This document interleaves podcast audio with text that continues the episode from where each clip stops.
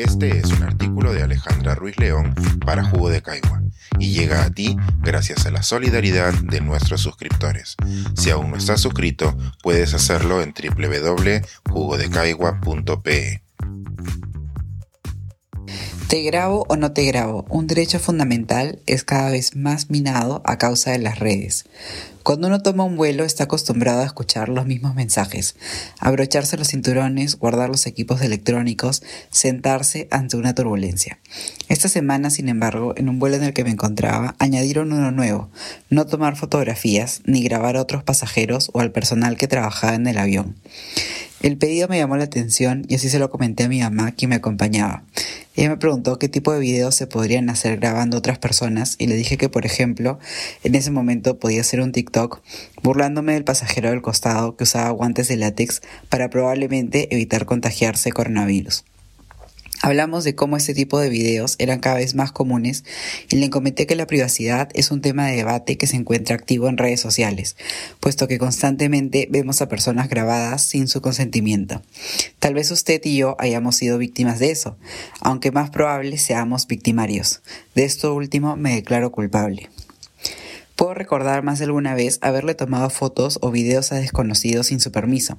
En algunas ocasiones ha sido para compartir la alegría que encuentro en el mundo al capturar a personas bailando o haciendo algo memorable en la calle. En otros casos he capturado a alguien con intención de burla inocente y en alguna ocasión no fui valiente para increpar una mala acción, pero sí para difundirla y comentarla con mis seguidores. Lo cierto es que todo lo que compartimos en redes se puede hacer público, con o sin nuestro permiso. Una vez que algo se ha colgado, no existen privacidades ni publicaciones solo para close friends. Todo es capturable y todo es compartible. TikTok es probablemente una de las redes donde es más fácil que los videos grabados sin consentimiento sean virales. El algoritmo de esta aplicación muestra nuestros videos a un grupo pequeño de personas y si mantiene la atención de estas se lo muestra a un grupo más grande hasta hacerlo viral. Es por ello que en TikTok solemos ver más los videos de personas que no conocemos, pues ya han cogido cierta atracción en la plataforma. Abundan aquellos que difunden obras sociales, como Gustavo Rodríguez comentó en el 2020 en una columna sobre Osito Lima, un influencer conocido por grabarse dándole dinero a personas en situación precaria. También vemos casos de personas que son mostradas por algo que no desean revelar, como aquellas señaladas en el transporte público como pacientes de la viruela del mono. Si el diseño de ciertas plataformas promueve la viralización de estos videos, son también las propias plataformas las que podrían controlar este fenómeno. Por el momento, ninguna pide confirmar que se conoce a las personas a las que se está grabando. Más bien, la regulación parte de los mismos usuarios. Algunas personas exigen sin éxito que se retiren sus videos de Internet o el público señala a quien comparte videos de otros sin su consentimiento. Y el problema es aún más grande cuando se comparte videos de menores de edad. La indicación que recibí en el avión llama especialmente la atención porque reconoce que nuestra realidad está conformada por los espacios que compartimos, pero también por el mundo que existe detrás de las pantallas. Regular los espacios es una respuesta a la falta de regulación que existe en las plataformas de redes sociales.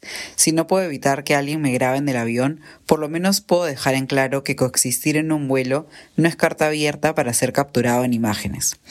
Como conversé con Verónica Arroyo en el último Spaces en Twitter organizado por Jugo de Caigua y Red Pública, las tecnologías no existen solo para promover la libertad de expresión o para asegurar la conectividad. Son también medios donde la democracia puede o debilitarse y en los que nuestros derechos también están en juego, especialmente el de la intimidad.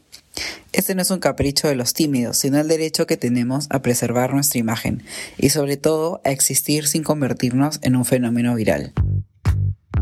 Pensar, escribir, editar, grabar, coordinar, publicar y promover este y todos nuestros artículos en este podcast cuesta y nosotros los entregamos sin cobrar. Contribuye en www.jugodecaigua.pe barra suscríbete y de paso espía como suscriptor nuestras reuniones editoriales.